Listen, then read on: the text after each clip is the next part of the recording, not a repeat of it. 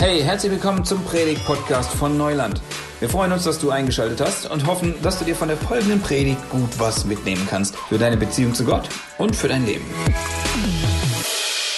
Die erste Predigt, die wir heute ähm, um dies geht, die heißt, du musst nicht bleiben, wie du bist.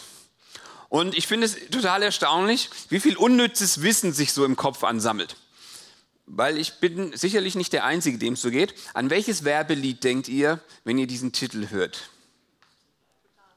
Richtig. Du, nee, das heißt nämlich, ich will so bleiben, wie ich bin. Ich will so bleiben, wie ich bin. Genau, dann kommt diese hocherotische Frauenstimme. Du darfst. Will so bleiben, wie ich bin. Ähm, verrückt, ne? Solche Dinger merkt man sich irgendwie immer total. Äh, und, die, und die kommen einem dann gleich so hoch. Und die gute Nachricht, die wir heute haben, ist, du musst nicht bleiben, wie du bist. Und vielleicht gibt es ganz unterschiedliche Typen, die hier so sitzen. Ja, ich will das mal so in drei verschiedene Gruppen clustern. Die einen, die so sagen, äh, also eigentlich will ich so bleiben, wie ich bin, weil ich finde mich ziemlich gut, wie ich bin. Und ich wüsste jetzt eigentlich nicht unbedingt, wo ich mich verändern soll. Also das ist jetzt... Hm, dann gibt es vielleicht diejenigen, die sagen so, ja, Veränderung ja, aber es ist mir irgendwie zu anstrengend. Ich habe das so ein Stück weit aufgegeben. Äh, nehmt mich, wie ich bin. Und dann gibt es vielleicht die, wenn sie von Veränderung hören, die so in ihrem Inneren, da geht schon so eine Liste auf, so wrrt, mit lauter Punkten so. Okay, Change Punkt 1 bis 75 so ungefähr ähm, oder bis X, um es mal so zu sagen. Und die sagen, ja, ich will gerne Veränderung.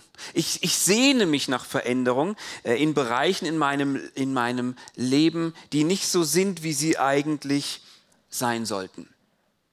Und ich hoffe, ganz egal, wo du dich da jetzt eingruppierst, in, in, in diesen Gruppen, dass am Ende der Predigt wir alle davon äh, begeistert und geflasht sind, von, nicht von unserem eigenen Veränderungsprojekt, sondern von Gottes Veränderungsprojekt, was er in uns bewirken will.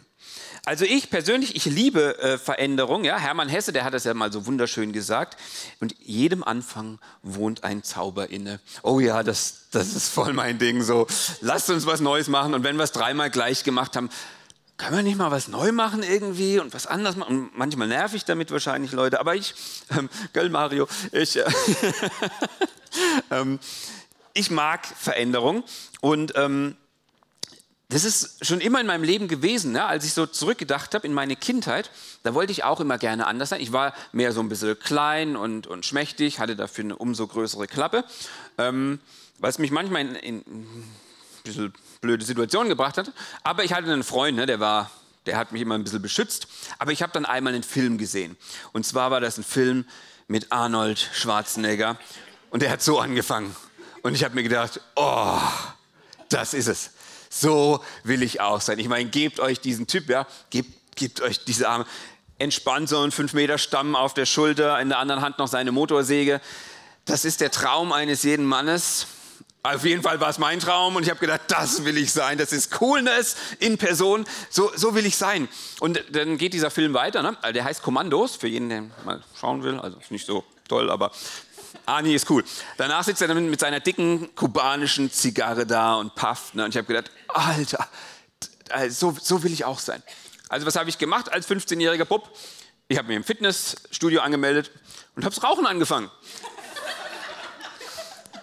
Das mit dem Fitnessstudio ging dann nicht allzu lang. Das Rauchen habe ich durchaus lange durchgezogen. Aber das war für mich so, wo ich gedacht habe, das will ich darstellen. Ich will, dass, dass, dass Leute auf mich schauen und sagen so, boah, Alter, was ein Typ, was eine Maschine. Und ich will diese Sicherheit ausstrahlen und das ist das, was ich, was ich gerne ähm, darstellen möchte. Und jetzt es war jetzt lange her, ja. Ich bin jetzt schon jenseits der 40, habe drei Kinder und dann könnte man denken, naja, also jetzt bist du ja so gesettelt in deinem Dasein und weißt, wer du bist. Ich wäre ein Lügner, wenn ich sagen würde, es geht mir nicht immer wieder so, dass ich gewisse Leute sehe und mir denke, so will ich auch sein. Der nächste auf der Liste war dieser hübsche Mann, Daniel Craig als James Bond. Und ich habe mir gedacht, boah, der ist so cool, ey. Ja, der hat immer den richtigen Spruch drauf. Der, der, der kommt irgendwie nie, dass er nicht weiß, was er sagen soll. Der weiß immer, was zu tun ist. Ja, der entscheidet immer sofort, der nicht erstmal so, hm, mal Pro und Contra überlegt, der macht einfach.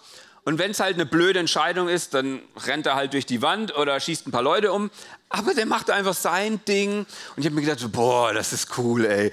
Will ich irgendwie auch sein. Und, und ich merke so, das ist ganz tief in mir drin, dass ich immer wieder merke, in verschiedenen Bereichen in meinem Leben, ich möchte anders sein. Ich möchte, was, ich möchte irgendwie was darstellen. Und, und Bereiche meines Lebens sind eigentlich nicht so, wie ich es mir vorstelle. Und ich denke mir, dass ich dass ich damit nicht alleine bin. Ich kann mir gut vorstellen, dass es vielen von euch auch so geht, dass ihr, dass ihr euch an vielen Stellen in eurem Leben eigentlich nach Veränderung sehnt und wünscht. Dass ihr Teile in eurem Leben erlebt, wo ihr sagt, das ist nicht so, wie es sein sollte. Das ist nicht so, wie ich mir, wie ich mir Leben vorstelle. Ich habe irgendwie eine andere Vision von meinem Leben. Und das kann in ganz unterschiedlichen Bereichen sein, ja? dass du irgendwie sagst, hey, ähm, ich, ich wünsche mir irgendwie eine bessere Partnerschaft. Ja? Ich, ich wünsche mir, ich, ich wäre gern ein besserer äh, Mann für meine Frau oder eine bessere Frau für meinen Mann. Ich wünsche mir mehr Intimität. Ich wünsche mir vielleicht ich wünsche mir vielleicht mehr Tiefe in unseren Gesprächen. Ich wünsche mir mehr Intimität in unserem Sexleben. Ich wünsche mir mehr Nähe, was auch immer, ja, wo wir merken, hm, das, das ist nicht so, wie es sein sollte. Oder wenn du Vater oder Mutter bist, ähm, dass du, dass du sagst, ich wäre gern besserer, ich wäre gerne eine bessere Mama, ja, mehr Geduld, nicht so schnell schreien oder ich, ich, ich als Papa, ja, ich möchte irgendwie meine Kinder besser begleiten und du siehst, das ist auch noch nicht so das Ding.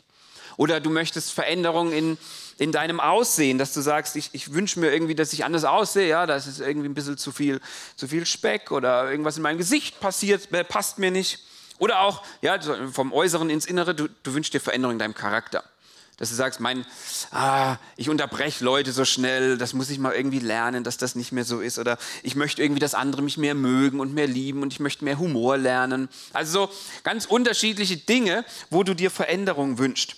Vielleicht auch in deinen Gewohnheiten, dass du merkst, so, puh, ich habe eigentlich schlechte Gewohnheiten in meinem Leben.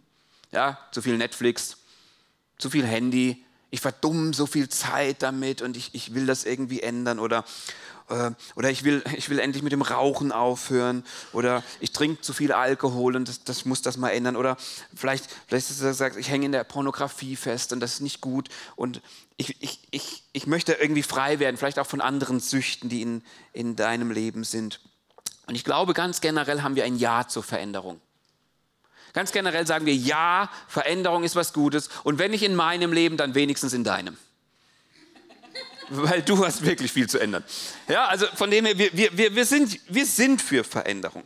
Ähm, und wir haben wahrscheinlich auch viele Baustellen, die wir gerne ändern möchten. Und ich möchte in dieser ersten Predigt mit euch darüber nachdenken, warum wir eigentlich Veränderung wollen. Also gar nicht, wie funktioniert Veränderung, sondern warum wollen wir eigentlich Veränderung?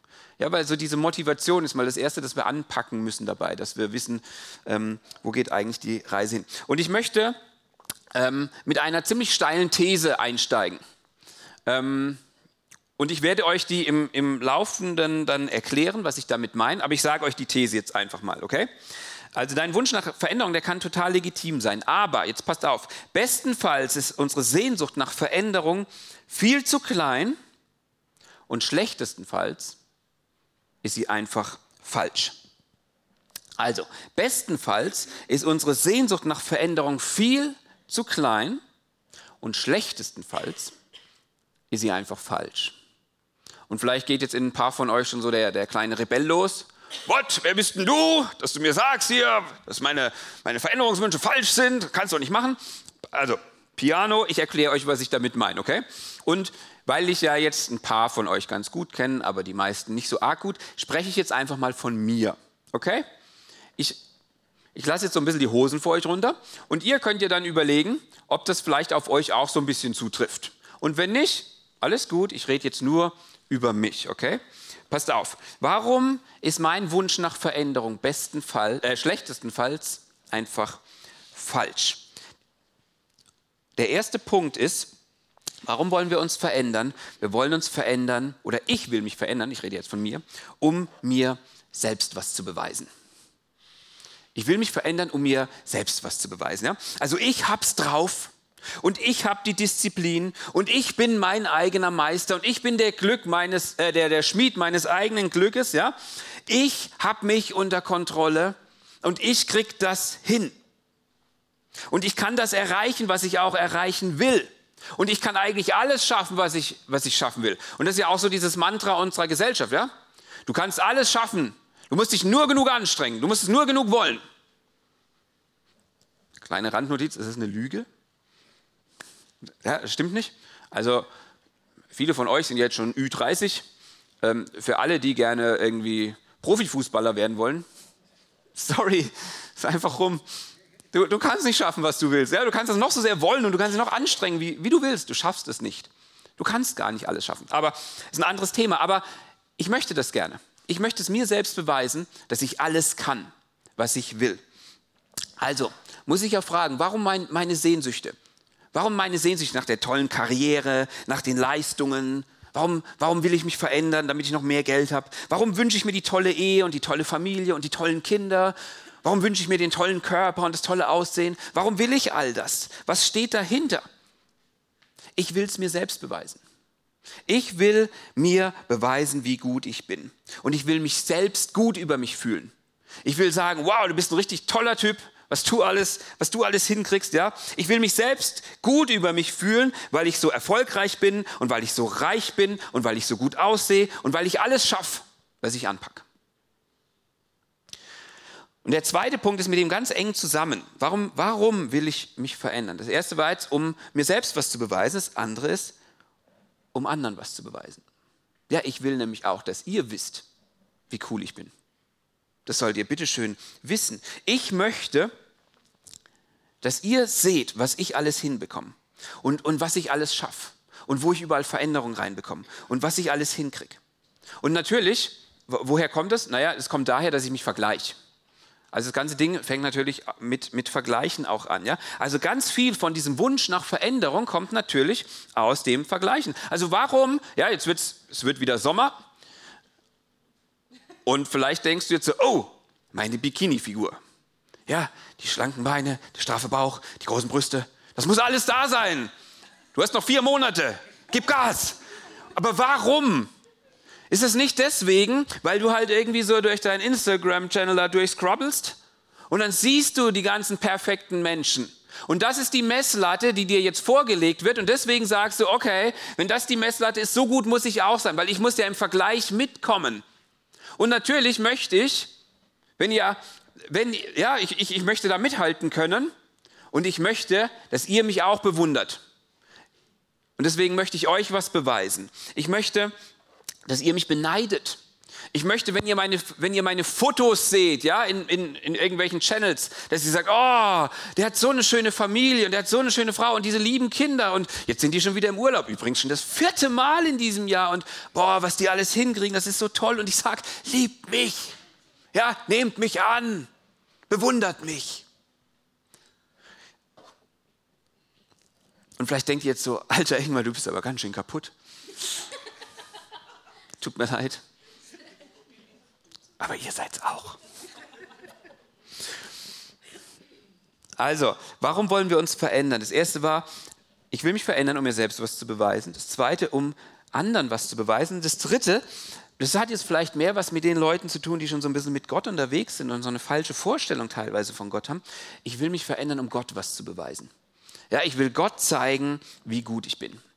Ich will Gott beeindrucken. Vielleicht und jetzt rede ich mal kurz von dir. Vielleicht sitzt du heute Morgen oder jeden Sonntag in irgendeinem Gottesdienst, weil du denkst, dann ist Gott mit mir zufrieden. Und dann findet Gott mich sicher toll. Du versuchst Gott zu beeindrucken mit dem, was du tust, weil wenn du dich nicht, wenn du das nicht tust, ja, und wenn du nicht irgendwie Veränderungen in dein Leben bringst, wo du auch merkst, uh, das ist ein Bereich, mit dem ist Gott sicher nicht happy, da ist Sünde in meinem Leben und du kriegst den nicht unter deine Füße, naja, was passiert dann? Dann wird Gott mich nicht mehr segnen. Also ich muss irgendwas Gutes tun, weil erst dann kriege ich Gottes Segen. Und das ist, das ist auch eine Lüge. Das ist falsch. Okay? Aber das ist oftmals ein Antrieb für uns. Und er ist ganz tief in uns drinnen. Dieses, ich will, ich will Gott was beweisen. Ich muss so eine fromme Performance abziehen. Und ich bin bei jedem, bei jedem Church-Meeting irgendwie dabei. Und ich mache extra lange heilige Gebete, damit natürlich auch die anderen wieder mitbekommen, wie, wie, wie gut ich bin und wie toll ich bin. Aber natürlich auch, dass Gott sieht, wie heilig ich bin. Und deswegen lese ich jeden Morgen in meiner Bibel, damit Gott auch zufrieden mit mir ist. und dass er mich ansieht. Ich muss ihm beweisen, dass ich es wert war, gerettet zu werden. Und auch das ist so ein Antrieb in unserem Leben, warum wir uns Veränderung wünschen. Und wenn ihr euch jetzt diese drei Punkte anseht, ähm, dann, dann merkt ihr eine Sache, die die alle miteinander gemeinsam haben. Es dreht sich in allen drei Bereichen um mich. In aller Veränderung geht es nur um mich. Es geht um, um mein Ansehen, es geht darum, dass ich mich gut fühle, es geht darum, dass andere mich toll finden, es geht um meine Ehre, es geht um meine Herrlichkeit.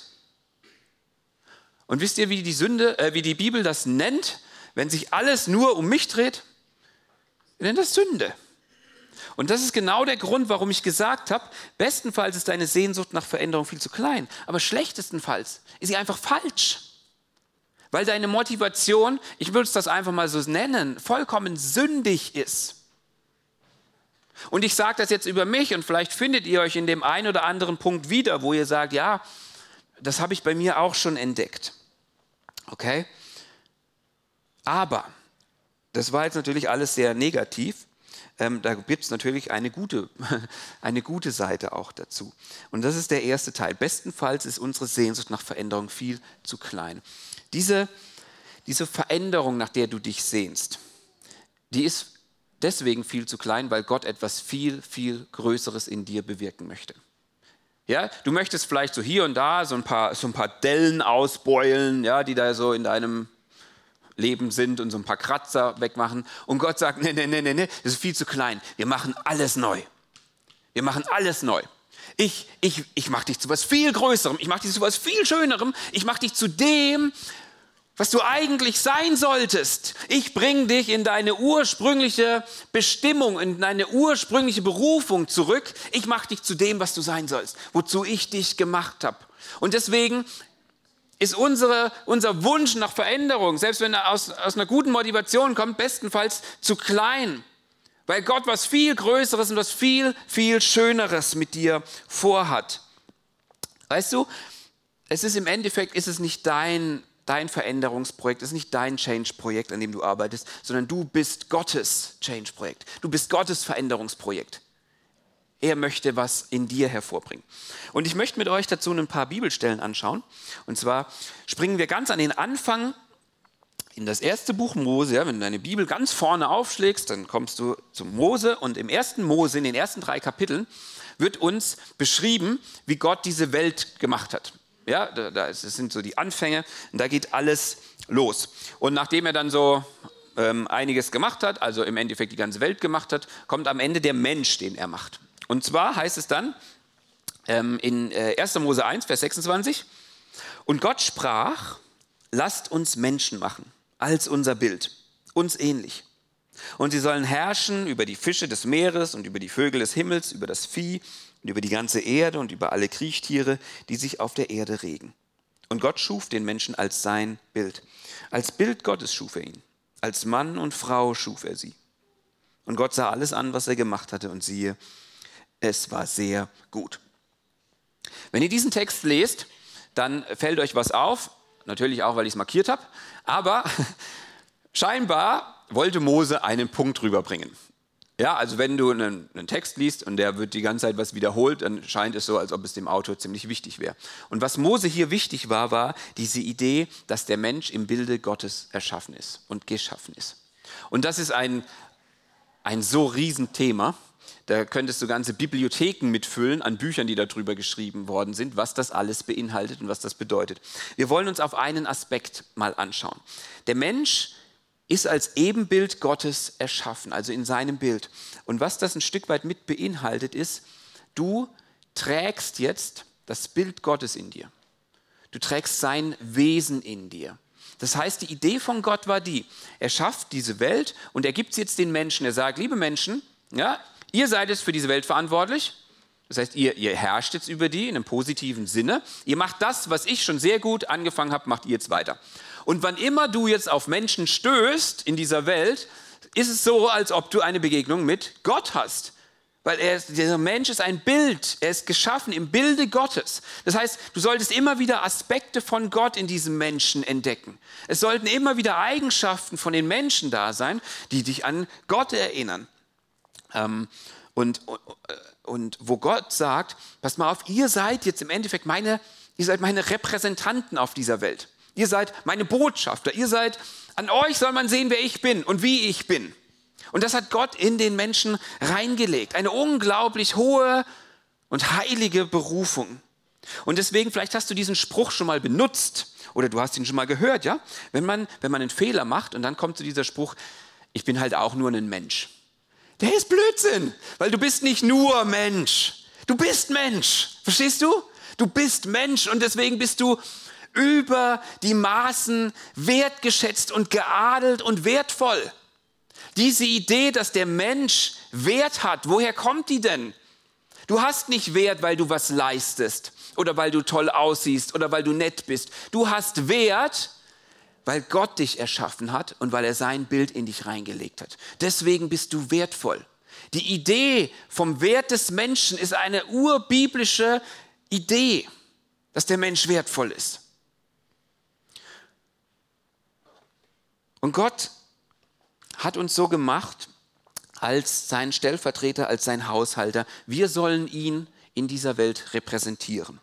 Aber jetzt blätterst du so ein bisschen weiter in der Bibel und dann ähm, siehst du, ups, da ganz schön in die, ja, in die Hose gegangen irgendwie, weil der Mensch sagt, nö, habe ich eigentlich keinen Bock drauf, ich will mein eigenes Bild sein. Also ich will nicht das Bild Gottes sein, ja, ich, also ich bin doch auch wer, ich will ja auch was darstellen und schau mal, wie toll ich bin. Und deswegen ähm, verlässt der Mensch die gute Herrschaft Gottes, er missachtet und bricht das, das einzige Gebot, was Gott gegeben hat, ja, ein einziges Gebot, und der Mensch bricht es und sagt, ich mag mein eigenes Ding machen. Und mit dieser Entscheidung kommt er von der, von der guten Herrschaft, unter der er steht bei Gott, kommt er unter eine furchtbar zerstörerische, eigentlich eine tödliche Herrschaft, nämlich diese Herrschaft der Sünde. Wir haben, weil wir unter diese Herrschaft gekommen sind, weil wir diese Beziehung zu Gott verloren haben, haben wir nicht das Bild Gottes und die Ebenbildlichkeit Gottes verloren, aber es ist wie verschüttet.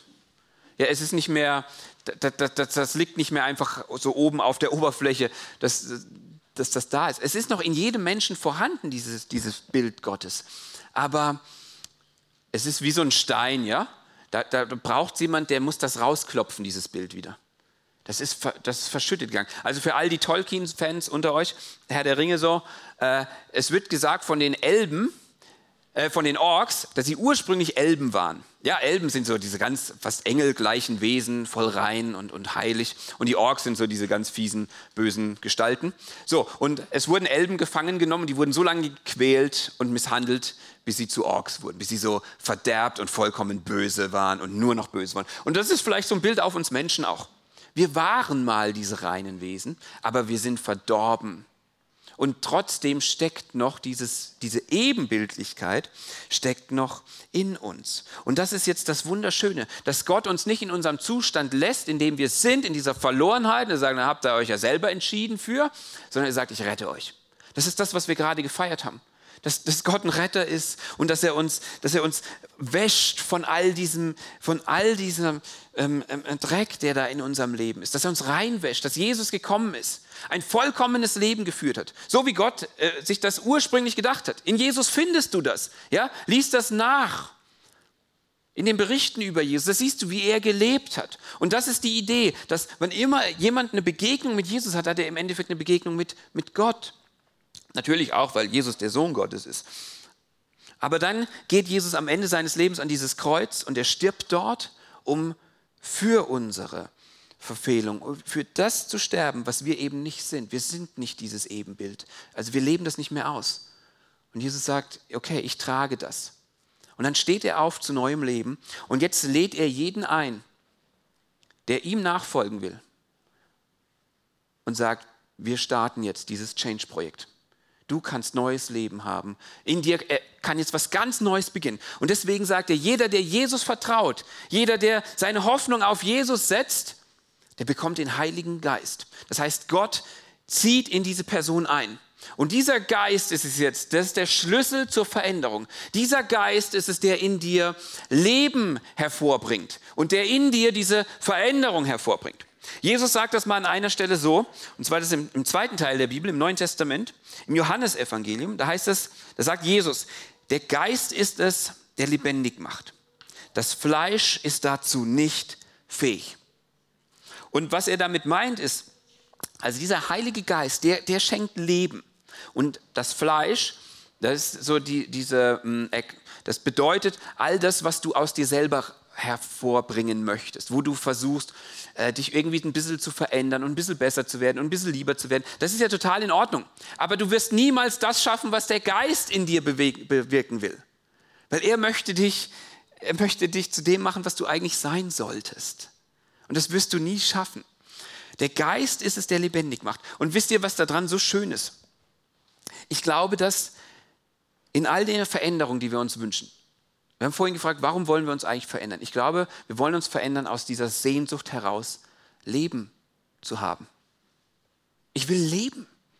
Ich will echtes Leben erleben. Ich will nicht so so, so ein Krampf und so so ein, Mist und wo alles nicht läuft und wo ich in kaputten Beziehungen bin und wo mein Leben irgendwie echt ein Kack ist.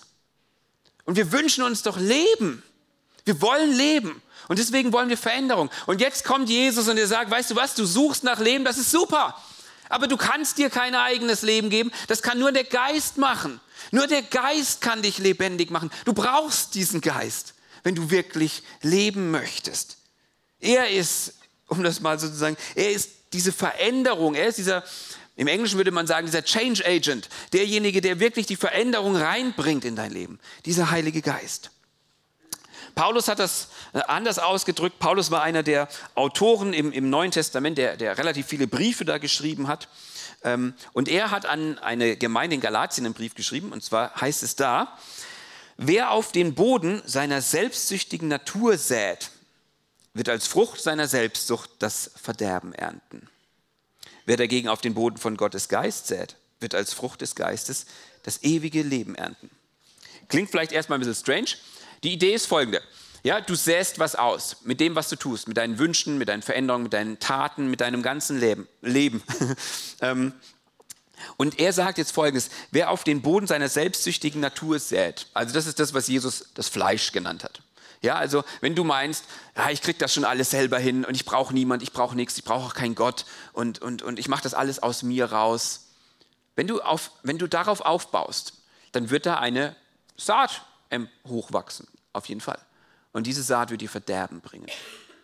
Sie wird dir kein Leben bringen. Sie wird, dir, sie wird dir nicht das bringen, was du dir davon wünschst. Das wird nicht dabei rauskommen. Ja, du wirst da einen Crash bauen. Und wenn, hey, manche von euch, ja, ihr haben schon so ein paar Lebensjahre hinter sich und ihr könnt so einiges reflektieren und vielleicht fallen euch auch einige Beispiele ein, wo ihr merkt, ich wollte hier Veränderungen reinbringen und es ist voll gegen die Wand gegangen. Es hat überhaupt nicht geklappt. Vielleicht ist das ein Resultat daraus, dass du nur auf das geschaut hast, was du willst und dass es um dich geht, um dein, um dein eigenes Projekt. Und jetzt äh, ähm, stellt Paulus aber das Gegenkonzept davor. Er sagt, wer dagegen auf den Boden von Gottes Geist sät, wird als Frucht des Geistes das, ewige, das ewige Leben ernten. Das heißt, ey, du kannst die Sache auch mit Gottes Geist anpacken. Und weißt du was? Auch dann wächst eine Frucht hervor, und diese Frucht nennt Paulus ewiges Leben. Und versteht ewiges Leben nicht im Kontext nur von Länge, ja, so, oh, das hört nie auf, sondern von Qualität. Das ist göttliches Leben. Du wünschst dir Leben von göttlicher Qualität, du brauchst den Geist Gottes. Anders funktioniert es nicht, okay? Es wird nicht klappen. Ähm, und vielleicht bist du jetzt so ein bisschen enttäuscht, ja, weil du jetzt, hast den Titel von der Predigt heute vielleicht gelesen, hast dir so ein bisschen gehofft, so, hier gibt es irgendwie so ja, so YouTube-mäßig irgendwie so zehn Wege, alles zu schaffen, was du möchtest. Sorry. Oder fünf Gebete, die Gott dazu bewegen, das zu tun, was ich will. Auch das nicht. Ähm, ich will euch das nochmal so sagen. Ja, bestenfalls ist unsere Sehnsucht nach Veränderung viel zu klein. Ja, wenn, wenn du Wünsche hast, die können vollkommen legitim sein. Ich will nicht über deine Wünsche urteilen. Aber Gott hat was viel Größeres vor. Schlechtestenfalls sind sie einfach falsch. Mach dir das bewusst. Und wenn deine Wünsche sich nur um dich, und deine Veränderung, dein perfekter Körper, vielleicht auch deine, wenn du meinst, deine, deine perfekte Ehe oder dein vieles Geld oder was auch immer du dir an Veränderung wünschst, sich nur um dich dreht. Denk nicht, dass Gott daran interessiert ist, solange es dein sündiges Wesen nur noch mehr füttert. Er möchte was viel Schöneres in dir hervorbringen und das ist, dass du ihn widerspiegelst in seinem Glanz, in seiner Schönheit und in seiner Herrlichkeit. Was Gott dir schenken will, ist was viel Schöneres, ist Freiheit. Paulus sagt in einem anderen Brief im Neuen Testament, wo der Geist des Herrn ist, da ist Freiheit. Dieser Geist ergibt dir so unglaublich viel, dieser Geist Gottes. Und wisst ihr, wie befreiend diese Wahrheit ist? Du musst dir nicht deine eigene Bestimmung geben. Du musst dir nicht überlegen, ah, ich muss irgendwie was darstellen, ich muss was sein, ich, ich, ich, ich muss jemand sein. Das musst du überhaupt nicht, du bist frei davon. Du musst dir nicht selbst Sinn und Wert zusprechen. Und du musst nicht mal irgendwas darstellen, was du gar nicht bist. Und du musst auch nicht für die Standards von anderen Menschen leben. Du bist jetzt frei. Mit diesem Geist bist du frei zu sein, das zu sein, was du sein sollst. Und Gott verändert dich, dass du immer mehr wirst was du sein sollst. Wir dürfen uns nach Veränderung ausstrecken. Wir sollen uns sogar nach Veränderung ausstrecken. Aber wir dürfen frei sein von den Ansprüchen dieser Welt um uns herum. Wir dürfen frei sein von unseren eigenen Ansprüchen. Und wir dürfen ähm, auch frei sein von unserer Religiosität, wo wir meinen, wir müssen Gott irgendwie was beweisen, etwas darstellen. Weißt du, das sagt die Bibel dir ganz klar. Veränderung kommt nicht aus dem, was du selbst anstrengst, aus diesem Wunsch, irgendwie selbst was darzustellen, sondern Veränderung, echte göttliche Veränderung kommt aus dem Wunsch heraus, das zu sein, wozu Gott dich gemacht hat. Gott hat dich zu etwas gemacht, zu seinem Bild. Und meinst du, du bist jetzt ein besserer Ehepartner, weil du jetzt noch mal mehr die Zähne zusammenbeißt und dich mehr anstreckst, um deinen Partner zu lieben und ihm zu zeigen, wie sehr du ihn liebst und ah, ich schaff das, ich schaff das, ich, ich krieg das hin, oder indem du auf Jesus schaust indem du auf Jesus schaust, der, der seine Braut, die Gemeinde, mit einer so innigen und heißen Liebe liebt, dass er sich selbst für sie hingegeben hat, dass er gesagt hat, du bist das Größte für mich und der jetzt diese Liebe in dir hervorbringen möchte. Was meinst du, was, was, was wird die größeren Auswirkungen haben? Weißt du, du willst vielleicht eine liebevollere Mama sein, aber du wirst es nicht, indem du irgendwelche Atemübungen machst und dich noch mehr anstrengst oder indem, in, in, indem du nochmal irgendwie, keine Ahnung, das nächste Buch liest. Das ist ja alles gut, ich will das gar nicht schlecht machen, aber du wirst es doch vor allem, indem du auf Gott schaust, der die Liebe selbst ist, der die perfekte Mama ist, der der perfekte Papa ist und der genau diese Liebe in dir hervorbringen will.